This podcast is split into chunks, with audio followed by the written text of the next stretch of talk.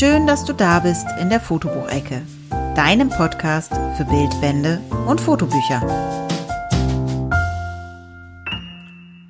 Herzlich willkommen zurück in der Fotobuchecke. Die Corona-Pandemie hat dieses Jahr unser Leben ganz schön im Griff. Die Arbeitswelt stellt sich in vielen Fällen um, aber auch unser Freizeitleben wird dadurch beeinflusst. Viele Menschen entdecken in diesem Jahr, dass man auch sehr schön in Deutschland Urlaub machen kann. Mein heutiger Gesprächspartner hat das schon vor mehreren Jahren festgestellt und mit seinem Buch Fototour Deutschland nun einen Reiseführer, wenn man so möchte, oder ein Bildband mit den schönsten Orten in Deutschland herausgebracht.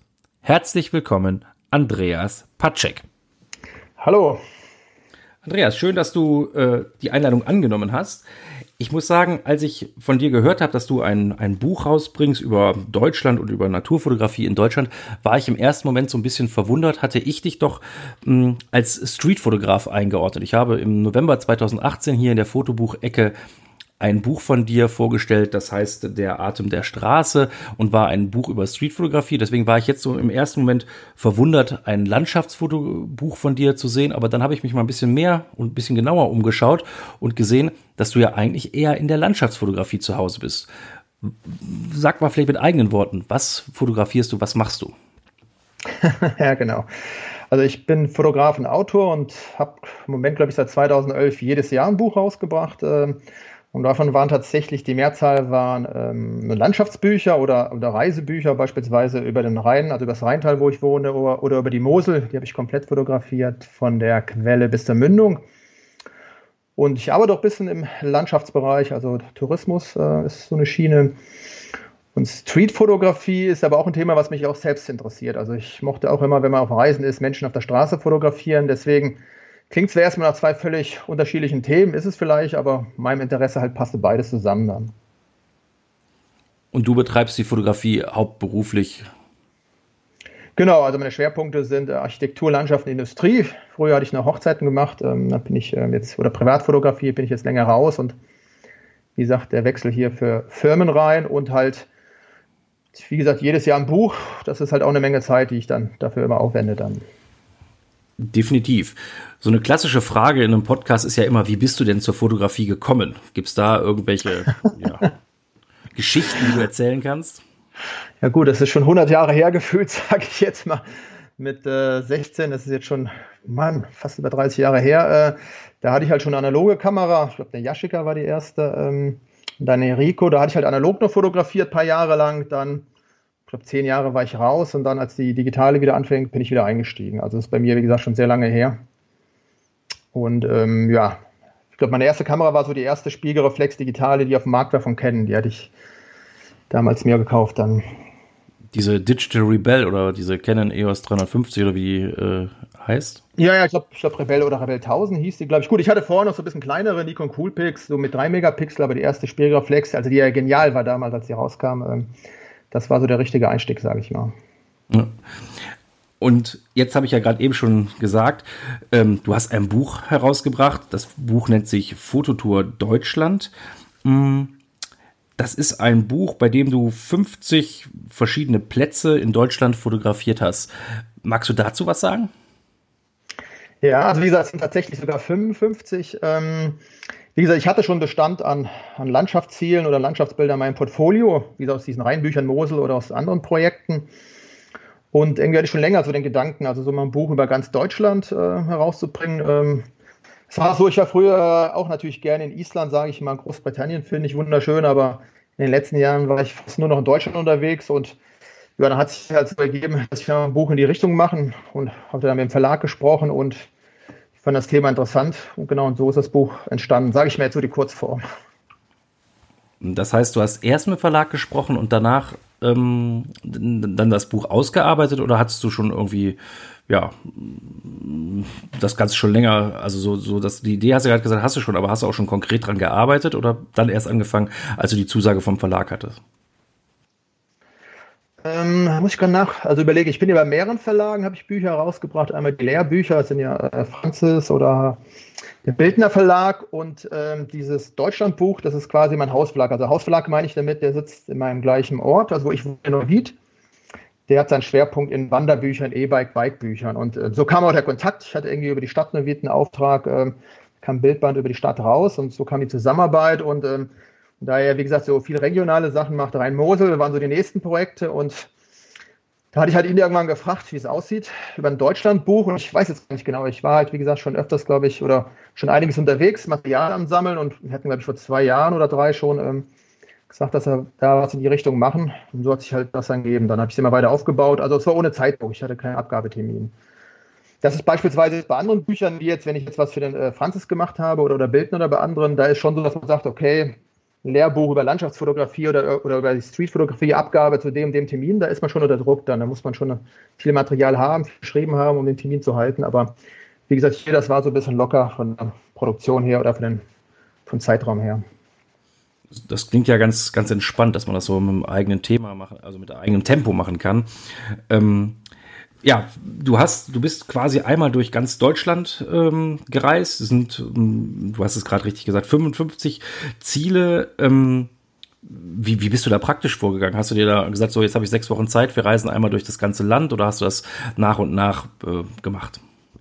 Genau, also es ist wirklich peu à peu halt, weil das, äh, wie gesagt, ich habe viele andere Sachen zu tun, äh, kommerzielle Projekte. Ähm, und ähm, es hat sich über, ja, ich glaube, drei Jahre hingezogen. Also ich war, glaube ich, 2016 ähm, habe ich das erste Mal äh, weitere Ziele, sage ich mal, Deutschland kennengelernt. Da war ich das erste Mal am Eibsee, ähm, Rügen. Ja gut, Rügen war schon früher beispielsweise. Und die waren damals, ach genau, die kamen damals in so ein Buch rein zur Landschaftsfotografie. Da hatten wir ein Kapitel gehabt, wo wir so ein bisschen Ziele in Deutschland mit vorgestellt haben. Also so Ziele vor Ort für Landschaftsfotografen. Da hatte ich schon ein bisschen was Bestand und dann okay, habe ich mir immer mehr Ziele vorgenommen und manchmal war es wirklich, äh, ich sage jetzt mal, ich hatte einen Termin in ähm, Hannover gehabt und äh, auf dem Rückweg habe ich gesehen, okay, der Harz ist nicht so weit, ich stoppe mal im Harz. Also da bin ich, äh, weiß ich, Termingänge bis nachmittags, dann bin ich äh, in Harz gefahren, habe da äh, ein paar Stunden fotografiert bis nachts rein, dann war ich nachts noch am Edersee und kam dann früh morgens nach Hause an. Also wie gesagt, waren, manches waren so Stresstouren, weil ich gerade irgendwo unterwegs war und ähm, manches war ich dann wirklich ein paar Tage am Stück, jetzt mit meinem Kumpel unterwegs. Ähm, um da Bilder aufzunehmen. Also das war jetzt nicht so, wie man sagt, okay, jetzt so, so, so ein Roadtrip, sechs Wochen äh, von den Alpen bis zur Nordsee, sondern hat sich über mehrere Jahre, vor allem wenn man ins Buch reinguckt, sieht man ja, es sind Bilder äh, vom Winter bis zum Sommer, also da sind alle Jahreszeiten dabei. Ja, definitiv. Äh, und auch alle Regionen sind vertreten. Also du bist wirklich einmal, es gibt, glaube ich, kein Bundesland, was nicht äh, im Buch vertreten ist. Ähm, ja, deswegen ähm, ist es wirklich eine, ein guter Überblick über Deutschland. Mhm. Was mir aufgefallen ist, wenn man, wenn man sich die, die verschiedenen Orte, die du dir ausgesucht hast, anguckst, und dann hast du jedem Ort ja auch immer so eine Überschrift mitgegeben. Also es fängt an bei über den äh, Wolken und Juwel der Alpen. Also du hast irgendwie jeden Ort ein bisschen äh, kategorisiert. Aber du hast auch viele Analogien zu internationalen Zielen. Also eines heißt kleiner Alpen-Amazonas oder am Opfertisch der Maya oder was habe ich mir noch ausgesucht? ja, genau. ähm, es gibt ein Foto, das heißt Klein Schottland und, und Grand Canyon. Also du versuchst ja irgendwie schon ähm, internationale Ziele quasi deutlich zu machen, die es auch in Deutschland gibt. Kann man das so sagen? Äh, ja, da hatte ich vorher gar nicht so richtig drüber nachgedacht. Also es war so, ähm, dass der Verlag ja, äh, wie gesagt, viel so, so Wanderbücher macht und ähm, mit dem Verleger verstehe ich mich sehr gut. Und ähm, da haben wir also ein bisschen auch mit den Titeln diskutiert und ich glaube, der erste Entwurf war von mir so ein bisschen ein paar schönere Titel, nicht einfach nur am Eibsee, an der Zugspitze, sondern ähm, sind ja teilweise auch ein bisschen Stimmungen, wie hier, als ich auf der Zugspitze war, das erste Mal oben über den Wolken, also es ist ja ein erhabenes Gefühl oder als ich das erste Mal den Schrecksee gesehen habe, denkt man wirklich, man steht hier vom rüsigen Smaragden, sage ich jetzt mal. Und äh, wie gesagt, ich mag viele so internationale Sachen, gucke auch gerne Bilder aus Amerika, also diese ganzen, ähm, sag ich mal, Sandsteinformationen und ähm, oder habe es damit assoziiert und ja, so haben halt die Titel, hat sich das irgendwie so ergeben, hat, haben wir so aufgebaut und war, glaube ich, vorher gar nicht so geplant, aber es klingt halt spannend. Also ich mache mittlerweile auch meinen Blog so, dass ich versuche immer so ein bisschen, ja, wie kann man es beschreiben, wie ist die Stimmung? Das klingt so ein bisschen, ja, erzählerischer, sage ich jetzt mal. Oder auch spannender. Was ich dabei schön fand, war zu zeigen, wie vielfältig ähm, Deutschland ist. Also du bist wirklich nur in Deutschland unterwegs, hast aber Bilder, die könnten überall aufgenommen worden sein. Also ich finde zum Beispiel, du hast ähm, den Altschlossfelsen Eppenbrunn äh, fotografiert, du hast ihn genannt Rosaroter Mythos.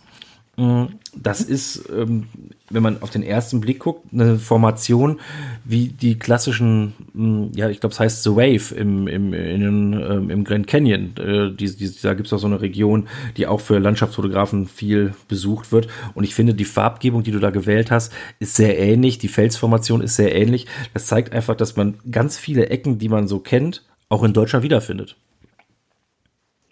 Genau, also gerade jetzt diese Eisschlossfelsen, als ich das erste Mal ein Bild davon gesehen habe, konnte ich es auch kaum glauben. Also der sieht ja wirklich aus wie dieser Antelope Canyon. Es ist vieles so, sage ich immer, ähm, also dass Deutschland viele wirklich unglaubliche äh, Formationen hat, also Felsformationen, Landschaftsziele. Ähm, die sind häufig, sage ich jetzt mal, kleiner oder mehr eingewachsen in Wäldern oder auch, man muss wirklich manchmal gucken, dass da ein bisschen die Industrie ausblendet, aber also Deutschland ist unglaublich. Ich war gestern Abend beispielsweise, war ich am Roten Fels das kennen, glaube ich, auch viele nicht, äh, dass die größte Felswand zwischen Alpen und Skandinavien und die liegt in Rheinland-Pfalz, wusste ich vorher auch nicht. Und da sind so Felshacken, die sehen aus wie in Schottland der Old Man of Store. Das ist unglaublich. Also kleiner, irgendwie vieles hier kleiner, sage ich jetzt mal, äh, weil wir so zig Sachen einpacken müssen mit viel Industrie, aber unglaublich fotogene Sachen dabei. Und ähm, man muss halt immer gucken, wie fotografiert man es dann. Sagen wir jetzt gestern, da waren äh, unten drunter noch Weinberge, eine Straße, die muss man ein bisschen ausblenden, aber sieht wirklich aus wie in Schottland, sage ich jetzt mal. Ja, also das ist mir, das ist mir bei dem Buch auch ähm, aufgefallen. Ich meine, ich will jetzt nicht sagen, dass ich ganz Deutschland kenne, aber da waren einige Fotos bei, wo ich dachte, wie, das ist jetzt hier aus, aus der Region, wenn man Deutschland mal als Region bezeichnen würde. Ähm, und das finde ich gerade schön. Ich meine, es bietet sich natürlich jetzt gerade auch jetzt zur Zeit an, wo das internationale Reisen etwas erschwert ist, dass man einfach sehen kann, wie schön doch äh, die unmittelbare Umgebung ist. Jetzt ist vielleicht für jeden nicht die Ostsee die unmittelbare Umgebung, aber man kann sie dann doch relativ gut in, äh, in weniger, ja, in wenigen Stunden Autofahrzeit erreichen. Mhm. Wie bist du auf deine Ziele gekommen? Ähm, ja, das ist vieles eigentlich auch Zufall. Ich sage da beispielsweise äh, das Bodetal im Harz. Ich habe irgendwo ein Bild gesehen, ich weiß gar nicht, ob es ein Magazin war oder, oder auf einer Homepage, wo ich gedacht habe, boah, was soll denn das sein? Das sieht ja aus wie in äh, Peru halt, also Machu Picchu war ich, glaube ich, 2009. Äh, ist ja so schon Hochgebirge da, ich weiß nicht, irgendwie um die zwei etwas rum und ähm, weißer, zackige Felsen, trotzdem sehr grün und das Bodeteil sieht genauso aus. Also immer wieder habe ich Sachen gesehen, dachte ich, boah, wo ist denn das? Und habe ich halt recherchiert und wollte da unbedingt hin. Und ähm, zweitens, ich habe auch so einen riesen Wälzer äh, mit Live-Ziel in Deutschland. Ich glaube, da sind Tausende drin. Halt mit wenig Informationen habe ich manchmal auch rumgeblättert als Nachtlektüre und ähm, manches ist tatsächlich sogar noch von der Schule geblieben. Also Geologie fand ich schon spannend, Mittelgebirge und eins war beispielsweise Fichtelgebirge, habe ich irgendwie noch von der Schule im Kopf gehabt und habe dann irgendwann mal nachgelesen. Da gibt es auch viele Felsformationen, das ist eine relativ unbekannte Ecke und war da auch nur, glaube ich, zwei Tage da, also jetzt einen Tag und fand es eine wunderschöne Ecke. Das wird dein Erdkundelehrer gerne hören, dass da von der Schule was hängen geblieben ist, denke ich mal. Genau, ich kann mich nicht mal an ihn erinnern, aber er wird es bestimmt gerne hören. okay, du hast gerade gesagt, ähm, du hast in Büchern geguckt, wo wenig Informationen zu finden waren. Das ist in deinem Buch ein bisschen anders. Du gibst dem Leser ähm, eine kurze Beschreibung und dazu halt auch noch wirklich so praktische Informationen, wie, wo man parken kann und wie man am besten ähm, zu dem, zu dem Fotospot dann kommen kann. Äh, das Ganze mit Koordinaten, mit einem QR-Code, ähm, sodass man dann halt das wirklich als ähm, ja, als praktische ähm, Leitfaden nutzen kann. Wen, wen, für wer, wer ist denn für dich die Zielgruppe für dieses Buch? Genau, also die Zielgruppe ist, das hat sich so ein bisschen auch aus der Zusammenarbeit mit dem Verlag gegeben. Wie gesagt, der macht ja diese ähm, Wander-Bike-Führer, sage ich mal.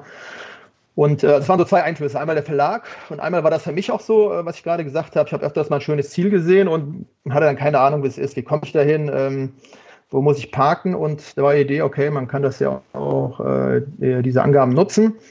Und auch vom Verlag kam das so. Der hat halt gesagt, weil er mehr so, sage ich jetzt mal, regional reinsteigt, sowas, äh, so ein Deutschland-Bildband, findet er vielleicht schwierig, also passt nicht ganz zu seinem Portfolio. Ähm. Und dann haben wir gesagt, okay, ähm, mit so Zusatzinformationen ist vielleicht auch eine interessante Sache.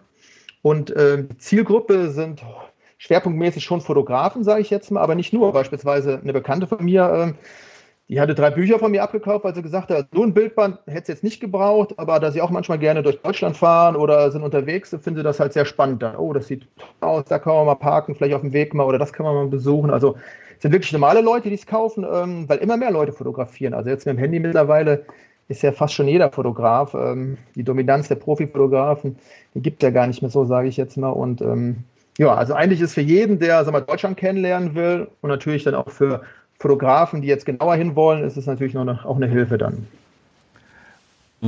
Das finde ich interessant. Du hast jetzt gerade gesagt, ein Bildband passt nicht so ganz ins Portfolio von dem Verlag.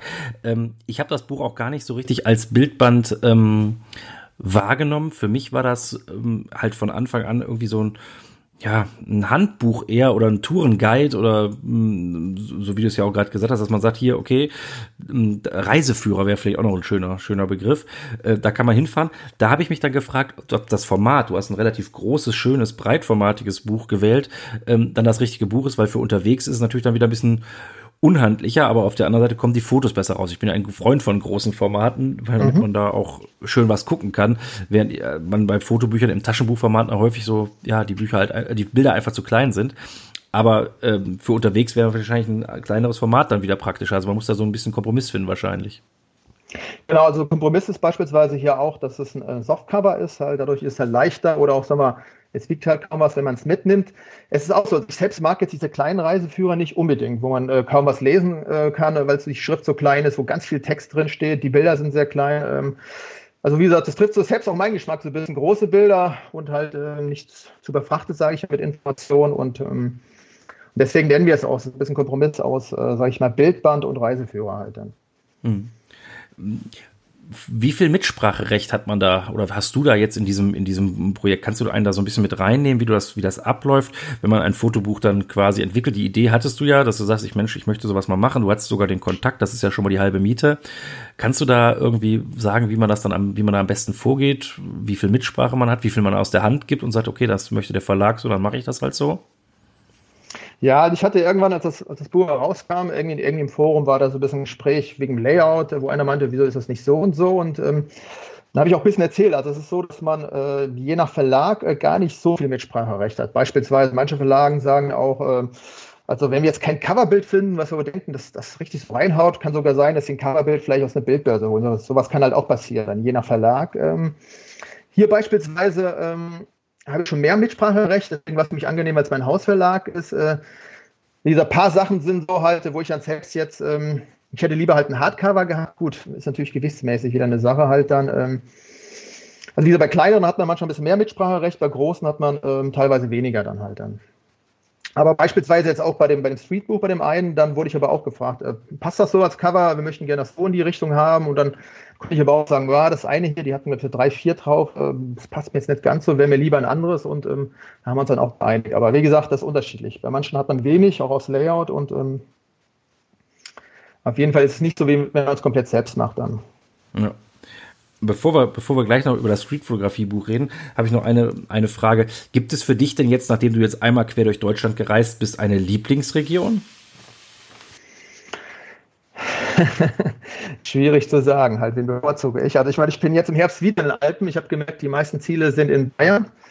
Das ist echt schon, obwohl Rheinland-Pfalz finde ich auch wunderschön, mein eigenes Bundesland, da habe ich eine ganze Menge. Aber ähm, wenn man von den puren Zielen selbst schaut, äh, hat Bayern somit die größte, sage ich jetzt mal, Auswahl. Gut, ist, glaube ich, auch mit das größte Bundesland. Ähm, von den Alpen über Seen, äh, dichte Wälder. Ähm, Rheinland-Pfalz finde ich beispielsweise, wie gesagt, mein Bundesland auch sehr spannend, weil es da ganz viele Flussschleifen gibt. Ich glaube, die Mosel hat allein im Abschnitt bis zur luxemburgerischen Grenze, ich glaube, sechs oder acht, die man gut fotografieren kann, äh, mit den Sandsteinfelsen und äh, auch noch ein, äh, ein Heidegebiet. Ähm, ja, also wie gesagt, Bayern und natürlich Mainz muss ich natürlich neben Rheinland-Pfalz dann als in Nordrhein-Westfalen zu Häusiger, muss ich sagen, ist Nordrhein-Westfalen so ein bisschen knapp weggekommen. Ne? Da hast du relativ wenig Ziele und auch an der ostfriesischen Küste. Wir haben lange Zeit in Ostfriesland gewohnt. Ähm, da kann ich aus eigener Erfahrung sagen, da gibt's auch noch schöne Ecken. Aber äh, insofern, es ist noch Platz dafür ein Buch 2. Genau, also ich meine, die Diskussion ist ja natürlich auch mit Ziel. Ich muss sagen, meine Frau ist auch aus Friesen, kommt auch aus Friesland.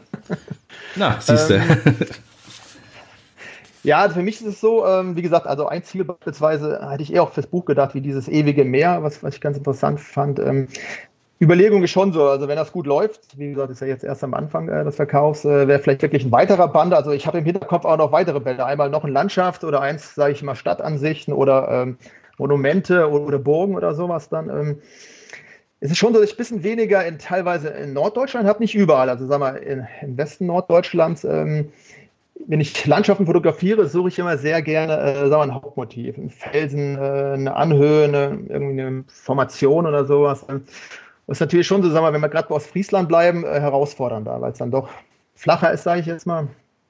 Aber trotzdem beispielsweise, wenn man jetzt rüber guckt Richtung Ostdeutschland, ähm, ähm, in Rügen habe ich äh, Motive da, äh, Sächsische Schweiz, ja gut, Sächsische Schweiz schon ein bisschen, bisschen südlicher, sage ich jetzt mal. Ähm, ich war jetzt dieses Jahr, war mal im Sommerurlaub, sechs Tage auf Rügen. Ich habe so viele unglaubliche Fotos nach Hause gebracht, ähm, die ich vorher oder Stellen, die ich vorher auch nicht gesehen habe. Ähm, wobei Rügen natürlich einen Vorteil hat, äh, sage ich mal, durch seine ähm, Felsformation, diesen Kreidefelsen, die teilweise auch über 100 Meter hochgehen, haben die doch mehr, sage ich mal, so markante Punkte oder Stellen. Ähm, die man fotografieren kann dann. Wattenmeer ist schwieriger, sage ich jetzt mal. Das stimmt. Das ist halt einfach flacher, da hast du schon recht, aber du hast gerade eben das ewige Meer angesprochen und das war interessanterweise auch das, was ich jetzt nämlich noch so im Kopf hatte, ähm, dass man sowas auch noch ähm, ja, das ist, ja, Seen und, und, und Moorlandschaften gibt's natürlich schon, aber völlig klar, du hast natürlich nicht so beeindruckende Felsformationen, wie du sie an der Ostsee oder wie du sie in Süddeutschland hast, das ist, das ist klar. Also das ewige Meer, muss ich sagen, fand ich auch sehr spannend, weil da habe ich das erste Mal in meinem Leben eine Kreuzotter fotografiert. Also es ist so beispielsweise auch Helgoland. Helgoland hatte ich, weil ich dies Jahr das erste Mal, es hat irgendwie nie geklappt, war auch zu spät fürs Buch. Also wie gesagt, wenn es einen zweiten Band gibt, da muss ich auf jeden Fall auch mal ein paar Inseln besuchen, äh, ein bisschen mehr noch Ziele in Niedersachsen. Versprochen. ich stehe dann auf jeden Fall auch auf, der, auf dem Programm dann. Da freue ich mich. Da freue ich mich jetzt schon auf Band 2. Aber du hast gerade eben noch dein anderes Buch angesprochen oder das andere Buch, was ich kannte, ähm, Fotografie, Streetfotografie, ähm, der Atem der Straße. Das ist im Franzis Verlag erschienen. Ich weiß gar nicht, ja. ob es das noch gibt. Der Franzis Verlag hat ja meines Erachtens das Programm so ein bisschen umgestellt ähm, und, und, und weniger jetzt ähm, Fotobücher aus meiner Sicht so im Repertoire. Nichtsdestotrotz hast du da einen ja, wie nennt man es, eine Einführung in die Streetfotografie geschrieben. Kannst du dazu auch noch einen Satz sagen? Ja, genau. Also Franzis, glaube ich, macht im Moment ein bisschen mehr in die Richtung IT-Bücher, glaube ich, weiß gar nicht genau. Und ähm, der Bildner Verlag, der hat es nochmal neu rausgebracht mit einem eigenen Cover.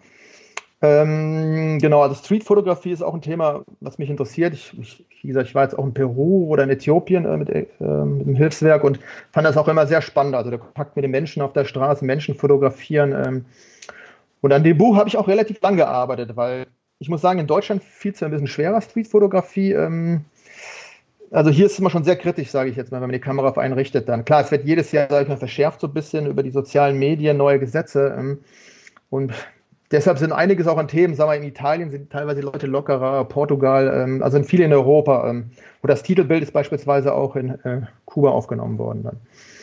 Ich glaube, da war ich so, zwei Jahre habe ich, glaube ich, daran gearbeitet. Das war auch so ein größeres Werk dann. Und genau. Ja, das merkt man auch so ein bisschen, dass du sagst, das ist so ein bisschen in Deutschland ähm, schwierig. Du, du, du beschäftigst dich am Anfang ja erstmal mit der Definition, aber auch von dem, was ist denn eigentlich erlaubt. Ähm, das, da, dem, dem widmest du auch ein breites Kapitel. Was ich sehr schön fand, ist, dass du auch erstmal nochmal bekannte Streetfotografen, ähm, Henri Cartier-Bresson, Elliot Irvitt, Bruce Gilden erstmal vorstellst und sagst so, das sind erstmal hier so, ja, bekannte Namen, die in dem, in dem Genre zu Hause sind. Und ähm, dann gehst du halt so ein bisschen Schritt für Schritt durch. Was ich schön fand, ist, du stellst viele, viele Fragen einfach. Ähm, was macht die Streetfotografie aus? Hast du für dich eine Definition gefunden? Ja, also Streetfotografie muss ich sagen, also ähm, die Auseinandersetzung fand ich schon sehr herausfordernd, ähm, weil ich dann kennengelernt habe, es gibt wirklich Streetfotografen, die das Ganze ganz, äh, sag ich mal, ganz scharf so abstecken. Die sagen wirklich, nur, nur die Candid Streetfotografie ist die echte, also so nicht arrangierte Szenen, selbst Porträts gehören nicht dazu. Ähm, und wenn man sich aber teilweise mit den, mit den alten Streetfotografen beschäftigt, die so bekannt sind, äh, es war sehr interessant, da kommt dann nachher raus, dass die auch teilweise vieles haben ein Porträt gemacht, äh, wo sie vorher jemand zugenickt haben oder sowas dann. Ähm, also es ist auf jeden Fall nicht schwarz-weiß, genau, schwarz-weiß ist ja auch so eine Sache, wo manche gesagt haben, Streetfotografie ist nur schwarz-weiß, also ich meine, es ist halt historisch gewachsen dann. Ähm. Trotzdem kann man sagen, Streetfotografie sind halt Fotos, die nicht arrangiert werden. Das als großes Thema, sage ich jetzt mal. Also einmal nicht, ich meine, wenn ich Streetfotos arrangieren würde, ich könnte die lustigsten Bilder hervorzaubern. Das wäre ja unglaublich. Ich könnte richtige Filme hervorzaubern. Aber genau, das ist auf jeden Fall kein Streetfotografie, sondern es muss wirklich ein Zufall sein. Und ähm, gut, man sagt halt, die Aussage ist wirklich primär im ähm, öffentlichen Raum. Gut, manche machen ja Streetfotos in der Bibliothek. Ähm, das sind so ein bisschen die Grenzgebiete. Aber auf jeden Fall zusammengefasst halt nicht arrangiert Porträts kommen so mit rein halt, wo man so ein bisschen Leute auf der Straße halt nicht arrangiert fotografiert halt und der öffentliche Raum, das sind so diese drei Sachen. Hm. ich finde auch der, der Übergang zur Reportage oder du hast eben gesagt, auf Reisen fotografierst du gerne, weil das ähm, vielleicht auch ein Stück weit einfacher ist ähm, als im eigenen Land, ähm, dann, dann, dann finde ich, ist auch der Übergang zur, zur Reisereportage so ein bisschen fließend. Also wenn man jetzt das Titelbild nimmt, äh, dann hast du ein, ein, eine ja, sehr markante Hauswand äh, in, in Kuba fotografiert, da bröckelt so ein bisschen der Putz von der Straße, es sind so gelb-sandfarbene Töne und dann fährt so ein alter, hm, ja, typisch kubanischer Wagen im Rot mit ein bisschen Bewegungsunschärfe aufgrund der Geschwindigkeit, fährt durchs Bild. Das geht ja finde ich dann auch wieder so ein bisschen in die Reisedokumentation. Also zumindest in meiner Wahrnehmung. Ja, also die, diese Differenzierung, das gibt es auch teilweise sehr unterschiedliche Meinungen dann. Ähm, äh, wie gesagt, für manche ist es wirklich völlig, dass ich zielgerichtet oder ich sag mal nicht zielgerichtet einmal auf die Straße gehen, was ergibt sich so. Ähm, für manche ist Streetfotografie auch einmal so freie Projekte. Es ist einfach, sagen wir, Menschen, ich sag jetzt mal, einer vielleicht macht eine Serie Menschen immer, die auf Brücken stehen oder sowas dann. Ähm, ist schwierig da, die Differenzierung. Auf jeden Fall gibt es ein großes Diskussionsfeld, was ist dokumentarische Fotografie, was ist Streetfotografie oder was ist Reportage. Also ich habe ein Beispiel im Buch äh, zur Differenzierung. Ähm, das war in äh, Tübingen, da war man mit dem Hilfswerk. Und dann hinter so einem riesigen Baum wurden da die äh, Bauern da interviewt. Und gut, hatte ich ein paar Dokumentationsfotos für die gemacht und danach äh, bin ich ein bisschen schlendern gegangen, sage ich jetzt mal, und habe dann auf der Straße so einen bewaffneten Hirten getroffen und habe den spontan so von mir aus fotografiert. Für mich war das halt so ein bisschen die Entscheidung. Das eine war halt jetzt so eine spontane Sache, äh, nicht für den Kunden, also nicht zielgerichtet. Und die zielgerichteten sagen wir, Auftragsfotos, die hätte ich halt vorher gemacht dann. Also so ein bisschen ungefähr die Unterscheidung dann. Also für mich ist auch, wenn ich jetzt im Urlaub bin, Fotografie auf der Straße, ähm, ist für mich halt Street dann. Ähm. Klar, mal, es ist ein bisschen schwierig, wenn ich jetzt nur Häuser drauf habe, geht schon wieder ein bisschen Richtung Architektur, äh, City-Fotografie, ist auch wieder schwammig, sage ich jetzt mal ich glaube, man muss das auch gar nicht immer so scharf ziehen. Wie du gerade schon sagst, das ist, ähm, wo, wo ziehe ich die Grenze zur Architektur? Wenn da Mensch durchläuft, ist es dann keine Architekturfotografie mehr, auch wenn das Haus eigentlich der, der Schwerpunkt ist. Und genauso ist es, ähm, ja, wie gesagt, wo, wo hört die Reportage auf? In der Reportage kann ich ja auch ungestellte Fotos machen und ähm, ist es dann damit automatisch schon Street. Ich glaube, man muss es gar nicht so richtig differenzieren. Ähm, ich, jeder muss ja mit den Bildern glücklich werden und, und äh, welcher Kategorie oder welcher Schublade man sie dann zuordnet, ist ja sicherlich dann nachrangig. Genau, aber wie gesagt, da, da gibt es halt unterschiedliche Meinungen. Manche sind da wirklich ganz scharf, äh, manche sehen das auch lockerer. Aber klar, ich meine, das Große ist halt, Hauptsache ich arrangiere die Fotos nicht, äh, weil dann wäre natürlich viel mehr möglich, sage ich jetzt mal. Und du bist, äh, so wie ich das jetzt gerade verstanden habe, auch in der Streetfotografie hauptsächlich auf Reisen unterwegs, freie Arbeiten. Du ziehst jetzt nicht unbedingt heute Abend noch äh, durch Neuwied äh, und machst dann noch eine Runde Streetfotografie in Neuwied. Ja, also tatsächlich ist es so, weil ich in letzter Zeit jetzt so viel äh, mit diesen Landschaftsbuchprojekten ähm, äh, beschäftigt war, habe ich ähm, kaum noch Streetfotografie gemacht. Ich war jetzt auch wenig, sage ich jetzt, unterwegs. Ähm, habe mich ein bisschen mehr darauf fokussiert halt. Also wenn ich wieder mehr Zeit hätte, sagen wir komplett freie Projekte, würde ich auch mehr Street machen.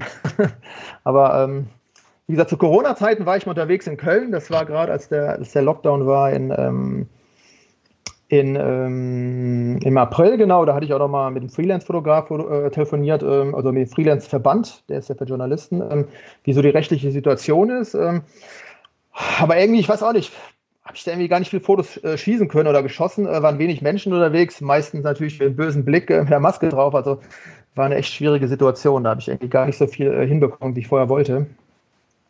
Also ich brauche bei Street, muss ich sagen, wirklich so ein bisschen, damit ich in Flow reinkomme, damit ich locker bin halt dann. Ja. Und äh, deswegen ist es häufig so gut, wenn ich im Urlaub bin, ich sage egal, ein paar Tage beispielsweise, ähm, dass man da reinkommt wieder hier. Also in Deutschland, äh, wie gesagt, wurde ich halt auch angemeckert, kennen andere auch dann und äh, das fand ich immer sehr anstrengend dann. Ja, ja, ja, das ist halt äh, das, das, äh, ja, das Spannungsfeld der Streetfotografie. Da ist es als Landschaftsfotograf dann wahrscheinlich deutlich entspannter, wenn man irgendwo bei Sonnenuntergang mit vielen anderen äh, irgendwo steht und dann irgendwie eine schöne Landschaftsaufnahme nimmt. Das hinterfragt kein Mensch. Ähm, da kann man relativ gefahrlos stehen und egal wie groß das Equipment oder äh, wie viel Equipment man dabei hat. Da kommen wir auch so zu einem kleinen Schlenk zur, zur Technik. Ich meine, wir wissen alle, die Kamera macht nicht das Foto, sondern der Fotograf, aber dennoch ist mir aufgefallen, bei deinem Buch ähm, Fototour Deutschland, dass du ganz viele unterschiedliche Kameras hast. Also du, ich habe gesehen, du hast mit einer Sony fotografiert, mit verschiedenen Nikon-Kameras, mit verschiedenen Fuji-Kameras. Ähm, womit fotografierst du am liebsten oder wie machst, wie handelst du das mit den, mit den ganzen Kameras? genau, also ich meine, manche Bilder sind äh, schon ein bisschen älter, sage ich mal, oder äh, wie gesagt, das Projekt ist ja historisch gewachsen. Ich glaube, das älteste ist irgendwie, weiß gar nicht, 2009 oder sowas. Das war eine Fuji S5 sogar noch, eine, eine alte Fuji Spiegelreflex, ähm, eine digitale. Ähm, also es ist so, dass ich Nikon Vollformat für Kundenprojekte nutze und die habe ich auch meistens oder anfangs immer viele für Landschaften mit dabei gehabt. Äh, mittlerweile bin ich so gewichtsmäßig, war ich halt auf der Suche nach Alternativen und wie gesagt, hatte ein bisschen Sony auch geguckt und ähm, bin jetzt eigentlich auch dann, ähm, sag ich mal, schwerpunktmäßig mit Fuji unterwegs. Gut, manchmal habe ich noch, oder ich weiß, ich gehe jetzt vor allem nachts rein, da will ich doch noch die Dynamik an der Vollformat haben, dann nehme ich manchmal noch eine Vollformat-Nikon mit. Ähm, so mische ich ein bisschen. Aber wie gesagt, ich bin im Moment schon bestrebt, vom Gewicht her möglichst, sagen wir, mit zwei, drei kleinen Fujis unterwegs zu sein vom Gewicht her denke ich, äh, es ist auf jeden Fall eine super Ersparnis dann. Und ich finde, muss ich sagen, also die äh, Fuji-Objektive, was die sind ja meist kleine, kompakte äh, Objektive, sind unglaublich von der Schärfe und von der Größe her. Ja, ich muss aufpassen, dass es hier nicht so ein Fuji-lastiger Podcast wird, weil ich immer irgendwie Leute habe, die irgendwie sehr Fuji-affin sind. Das suche ich gar nicht danach aus, aber ähm, es ergibt sich so. Ich bin ja auch sehr zufrieden mit den, mit den Fuji-Kameras und ich für, meine Fotografie merke da auch keinen großen Unterschied zu ähm, anderen Vollformat äh, äh, Spiegelreflexkameras. Ich, es wird seine Grenzen geben, es wird auch alles hat seine Berechtigung. Ich komme halt damit aus und ich nutze halt einfach auch den Vorteil, wie du ihn gerade gesagt hast, ich möchte nicht ganz so viel Gewicht dabei haben. Ich möchte einfach eine kleinere Kamera haben, eine kompaktere Kamera haben, ähm, die ich dann auch mitnehme, als eine große Kamera, die vielleicht noch irgendwo ein paar Prozent mehr irgendwo rausholt an jeder Ecke. Aber dafür, dass ich es dann nicht mitnehme, dann habe ich auch nichts davon. Und insofern, ich finde die Bildqualität für das, was ich mache, mehr als ausreichend. Genau, also die ist schon sehr gut. Ich meine, wo ich halt schon Unterschiede merke, halt für mich immer die Bedienung. Also ich habe oft so, sagen wir jetzt mit, mit Fuji oder, oder Sony, kleineren, bin ich immer wieder mal überlegen, okay, äh, wie geht jetzt die Einstellung? Die haben irgendwie viel mehr Einstellungen, sage ich mal, als mit den Nikon D750, meine Hauptkamera, äh, die ich wirklich im Dunkeln bedienen kann. Also das ist schon unglaublich, wenn ich manchmal mit einem Kollegen unterwegs bin, der muss immer mit, mit der, Headlampe, mit der Headlampe immer gucken, äh, wo sind die Knöpfe? Ich kann die jetzt im Stockdunkel, sage ich immer, kann ich die bedienen. Also ich, die ist mir jetzt so in Fleisch und Blut übergegangen, die Bedienung der Nikon da habe ich so ein bisschen meinen Kampf, muss ich sagen, halt dann. Und ähm, es ist schon so, auch vor allem nachts, sage ich jetzt mal, Sternefotografie, ähm, da hat die Vollformat auf jeden Fall noch einiges an Reserven. Aber wie gesagt, das, wie du sagst, das sind jetzt ein paar Prozent. Ähm, und dafür halt, sage ich mal, das doppelte Gewicht. Das muss man sich halt vorher überlegen, ob man das will dann. Aber genau dahin zielte eben meine Frage so ein bisschen. Wenn man mit verschiedenen ja. Systemen, Sony, Fuji, Nikon unterwegs ist, machen alle gute äh, Bilder, brauchen wir nicht drüber diskutieren. Aber die Bedienung ist halt eine andere. Und ich bin bei meinen drei Fuji-Kameras ja schon, die haben alle so kleine Kleinigkeiten, dass sie sich ein bisschen anders ähm, einstellen lassen. Ähm, ja, damit bin ich ja schon fast überfordert. Deswegen finde ich es ja noch mhm. faszinierender, dass man mit drei verschiedenen Systemen zu Hause ist. Ich kann aber deine Schwierigkeiten durchaus nachvollziehen. Nee, wie gesagt, Sony nicht mal. Sony hatte ich zwischendurch. Ähm, die waren ja, bevor Fuji rauskam, war ja Sony schon mit der Nex-Serie raus, die schön kompakt waren. Ähm, aber wie gesagt, äh, Sony jetzt nicht mehr, nur noch ähm, Nikon und Fuji, mit den beiden bin ich unterwegs dann. Aber das ist schon viel genug von der Bedienung her, auf jeden Fall. Ich habe auch eine, bei Fuji zwei, drei verschiedene und selbst da muss ich manchmal auch überlegen, was muss ich drücken, wo ist der Knopf, also ja. da auf jeden Fall muss man ein bisschen aufpassen, ja. Mm, du hast eben gesagt, du hast in den letzten Jahren fast jedes Jahr ein neues Buch herausgebracht. Kannst du uns schon so ein bisschen Ausblick in die Zukunft geben, was, äh, was uns da erwartet, was, was da möglicherweise noch kommt? Interessante Sache, ja. Das eine war sogar ein Kinderbuch über, ähm, über ein Leben auf dem Bauernhof äh, aus christlicher Sicht, also vom evangelischen Verlag, also auch für ein Reportageprojekt. Also was jetzt ansteht, ähm, wie gesagt, es gibt mit dem Bildner Verlag, äh, wir wollen eventuell mal Landschaftsfotografie neu auflegen, beziehungsweise irgendwann wollen wir vielleicht ein ganz neues machen, weil es hier doch einiges tut, sage ich mal, von den Kameras her halt, äh, von Apps her halt. Ähm, oder ich habe einen viel größeren Bilderbestand als vor ein paar Jahren, als ich das erste gemacht habe. Das ist eventuell in Planung. Ähm, dann, das stimmt, nächstes Jahr kommt mein erster Marco Polo raus. Habe ich ganz vergessen, weil ich den ja schon im äh, Mai, glaube ich, hatte ich meine Bilder schon abgegeben. Genau, mein erster Marco Polo Reiseführer kommt raus. Äh, von der Stadt. Und ähm, ja, die Fototour Deutschland, ich bin gespannt, wenn das gut läuft, ob eventuell da was möglich wäre, sagen wir, dass man noch einen anderen Band macht dann. Das ist, äh, wo ich dann auch wirklich, ähm, ja, ich Feuer auf Flamme bin. Ich habe letztens, muss ich sogar schon sagen, habe ich eine Liste gemacht, so einem Word-Dokument, okay, was für 55 Landschaftsziele könnte ich bis zum nächsten Sommer hinkriegen. ich schon angefangen mir zu überlegen, vom Norden bis Süden, was fehlt mir noch und ähm, ja, ewige Meer stand, glaube ich, drauf dann auf jeden Fall. okay, dann kommt da ja, also wie gesagt, kann man gespannt sein. Noch ganz kurz nachgehakt, was ist das für ein Reiseführer von Marco Polo? Was, was darf uns da erwarten? Das ist über eine Stadt. Also ich weiß nicht, ob es schon offiziell ist halt. Die haben ja so, so Stadtführer, okay. so kleine dann halt. Genau halt. Okay. Also da war ich wirklich normal gebucht. Das ist jetzt nicht meiner, äh, wo ich jetzt auch den Text komplett habe. Also ich habe bei acht Büchern ja den Text komplett erst hier. Ähm, oder bei sieben, genau. Das eins habe ich mit einem Kollegen zusammengeschrieben, einem Journalisten. Und äh, bei diesen Reiseführern ist es ja immer so, halt, die buchen Fotografen, sage ich jetzt mal, der macht die äh, Fotos äh, und dann irgendwie ein Reisejournalist, der macht dann den Text dann. Ah, da ist dann streng getrennt, während bei den anderen Projekten du äh, ja, glaube ich, dann beides gemacht hast. Ich denke, auch bei dem Streetfotografie-Buch hast du, glaube ich, auch die Texte geschrieben. Zumindest habe ich das so, äh, ne, das hast du komplett von vorn bis hinten ja, äh, erstellt. Ja. Genau, das ist komplett von mir. Wie gesagt, das äh, Gemeinschaftswerk war auf jeden Fall dieses Reise und Reportage, ähm, was so ein bisschen noch der Vorgänger war von dem Streetbuch und ähm, die war zusammen mit einem Journalisten, der früher hier bei der Zeitung vor Ort war, mit dem ich gut kenne und ähm, der hatte mehr diesen Reportageteil geschrieben und nicht mehr diesen Reise und Street und ähm, da hatten wir uns gut ergänzt. Beziehungsweise wir hatten ja auch zusammen eine Tour gemacht, so eine Würfeltour. Ähm, das war sowas beispielsweise. Wir hatten einen Roadtrip gemacht durch Deutschland, haben gewürfelt und je nachdem, wo wir hingekommen sind, haben wir fotografiert, eine bestimmte Serie und äh, daraus ist dieses Buch entstanden, dieses Reisereportage. Okay. Das ist ja auch, also hatte man dann wenig Zeit, sich vorzubereiten oder, oder hat man dann, also ist man dann ganz spontan los? Ja, also wie gesagt, es war schon so, der, der Kumpel kam, äh, es war irgendwie im Oktober, ich glaube 2016 oder nee, 15, ich weiß gar nicht, wann das war. Äh, ich war da irgendwie so ein bisschen, oh, war irgendwie gestresst, boah, ich habe gar nicht so Bock richtig zu fahren, der war schon Feuer und Flamme. Na gut, Kram hatte ich gepackt, dann haben wir uns hingesetzt bei mir ins Wohnzimmer, haben Würfel ausgepackt, haben gewürfelt und da war die erste Zahl eine 6 und 6 bedeutet 6 mal 100 Kilometer, 600 Kilometer. Ich, oh nein, 600 Kilometer heute noch fahren. Und die Himmelsrichtung hat man gewürfelt, die war halt Norden. dann sind wir losgefahren. Und so haben wir jeden Tag gewürfelt. Sind dann irgendwie bis rüber an die polnische Grenze gekommen, äh, durch Tschechien durch. Ähm, in Berlin waren wir halt, wie gesagt, dann sind wir runtergekommen äh, durch Tschechien bis nach Niederösterreich. Also das war, muss ich sagen, schon ein sehr spannendes Projekt dann. Das, das, klingt auch sehr spannend, muss ich sagen. Also so, so ganz ohne irgendwas einfach mal quer durch die Gegend fahren, finde ich ähm, lustig, mutig und äh, auf jeden Fall klingt das auch, auch spaßig. Und ähm, ja, eine Frage habe ich noch, wo du jetzt gerade eben gesagt hast mit den Texten, ähm, dass du die ja auch geschrieben hast wie bist du zum Schreiben gekommen? Ich meine, das Fotografieren haben wir ja eben gesagt, das hat man, hat man so mitgemacht, aber wenn man dann ein Buch schreibt, ist man ja dann auf einmal nicht mal mehr nur Fotograf, das ist das, was man kann, sondern man muss auch Texte schreiben, die irgendein anderer lesen soll. Wie, wie hast du das gemacht?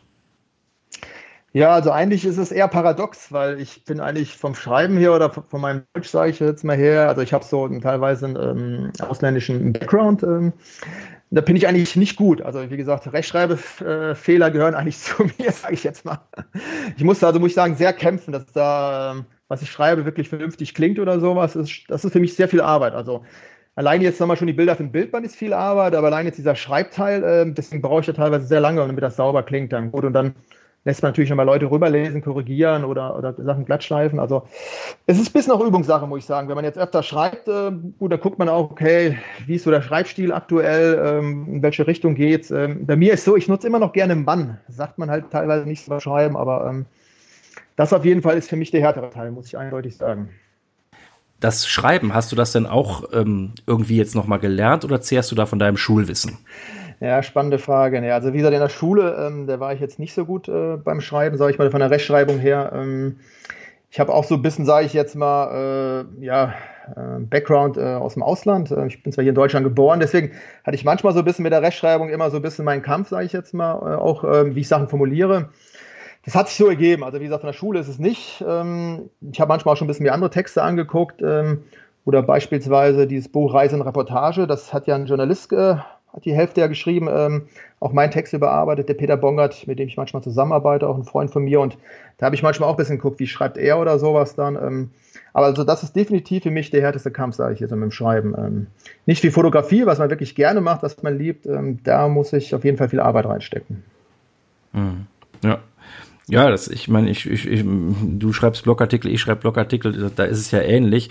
Und auch da denke ich immer manchmal, man müsste nochmal irgendwie, ja, überlegt sich, wie man es am besten formulieren kann. Und äh, Übung ist wie so häufig dann der beste Lehrmeister, aber es ist auch ein stetes, stetes Lernen, was man damit, ja, quasi zu, zu tun hat.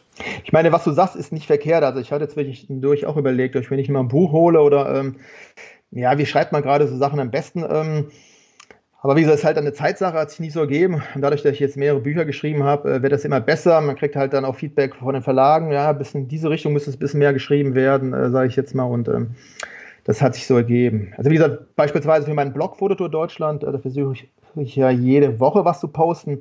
Da habe ich dann auch eine Bekannte, die ich dann immer bitte, wenn ich fertig bin mit meinem Text, dass die bitte mal rüberliest und, sage ich mal, so die größten Klopper irgendwie rausfischt oder Rechtschreibfehler korrigiert und ähm, damit das danach auch gut klingt dann. Aber wie gesagt, das ist ein bisschen eine Übungssache und ähm, auf jeden Fall für einen Fotografen schwieriger. ja. Du hast gerade schon deine Website Fototour Deutschland erwähnt. Wie kann der Hörer dich noch finden? Genau, also fototourdeutschland.de, also fototour-deutschland.de, das ist so meine Hauptseite äh, auch, ähm, die zu dem Buch passt, äh, wo ich äh, jede Woche ein Thema vorstelle. Ich habe Ende letzten Jahres angefangen, jetzt sind es knapp 30. Wie gesagt, die Frequenz wird jetzt immer höher. Ähm, kommen Landschaften, auch schon die erste Stadt ist mit dabei und werden noch so ein bisschen Technikthemen auch nochmal kommen. Beispielsweise Drohnenfotografie mache ich relativ viel. Wie gesagt, das ist meine Hauptseite. Wenn man da auf dem Blogartikel ist, ähm, dann kommt man auch zum YouTube-Kanal. Also jedes Mal, wenn ich irgendwo pinne, in irgendeiner Landschaft, stelle ich die auch vor. Also ich zeige dir auch teilweise, wie ich fotografiere, wie die Ergebnisse waren. Da ist auch dann auf Instagram wird da verlinkt und auf Facebook. Und ich habe noch eine Business-Seite, also patzek.de. Ähm, das ist so für Fotografenkunden dann, äh, wo da Beispielbilder sind oder halt, ähm, was ich genau fotografisch mache dann. Also diese zwei Sachen, fototour-deutschland.de und patzek.de sind meine Seiten dann. Andreas, wenn du den Podcast schon mal gehört hast, dann weißt du, dass am Ende immer eine Frage kommt und die geht auch an dir nicht vorüber. Ich frage immer meine Gäste nach einer Buchempfehlung ähm, von einem Buch, was einen vielleicht selber inspiriert hat, was man auf jeden Fall im Schrank haben sollte oder was sonst irgendwie auffällt. Und vielleicht hast du da auch eine Idee. Ähm, jetzt hast du mich ein bisschen überrascht. Ich, warte mal, ich muss mal gerade mal suchen. Ich glaube, das heißt Elvis und Presley ich, ich kann es dir nachher nochmal genau mailen, das sind auf jeden Fall zwei europäische Fotografen, ich glaube ein Belgier und ein Schweizer. Die haben nämlich auch so was ähnliches gemacht. Die haben die USA und ich glaube auf, auf, dieser, auf dieser Straße oder auf dieser Tour, die Elvis damals gefahren ist, haben sich beide als Elvis äh, verkleidet. Unglaublich lustig. Und die haben Bilder geschossen. Das ist ein Misch zwischen Streetfotografie und äh, teilweise inszenierte Fotografie. Also ich kann jedes Mal wieder lachen, wenn ich mir das Ding angucke. Das ist so unglaublich. Ähm, so eine geile Idee, muss ich sagen dann. Ja, wollte ich gerade sagen, das klingt vor allem nach einer sehr lustigen Idee, nach einem sehr lustigen Bildband. Ähm, ich packe den Link in die Show Notes und dann kann man da auch nochmal danach gucken. Genau, ich gucke auf jeden Fall nochmal nach, wie die beiden Fotografen heißen. Wunderbar. Andreas, ich bedanke, mir, dass du, bedanke mich, dass du dir die Zeit genommen hast, ähm, hier über dich äh, so zu reden, über dein Fotobuch. Und ich bin gespannt, was da in Zukunft noch kommt. Super, Thomas. Vielen Dank für die Zeit auch. Und ja, genau, mal gucken, was nächstes Jahr auf dem Tisch liegt. das war das Interview mit Andreas Patzek. Alle Informationen über ihn, über sein Fotobuch und über seine Empfehlung findet ihr wie immer unter www.fotobuch-ecke.de.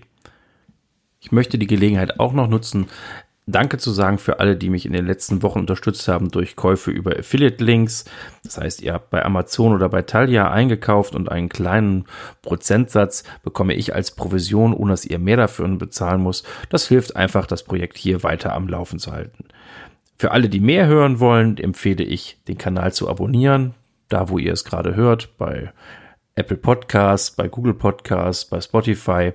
Und dann hören wir uns beim nächsten Mal wieder. Bis dahin, tschüss.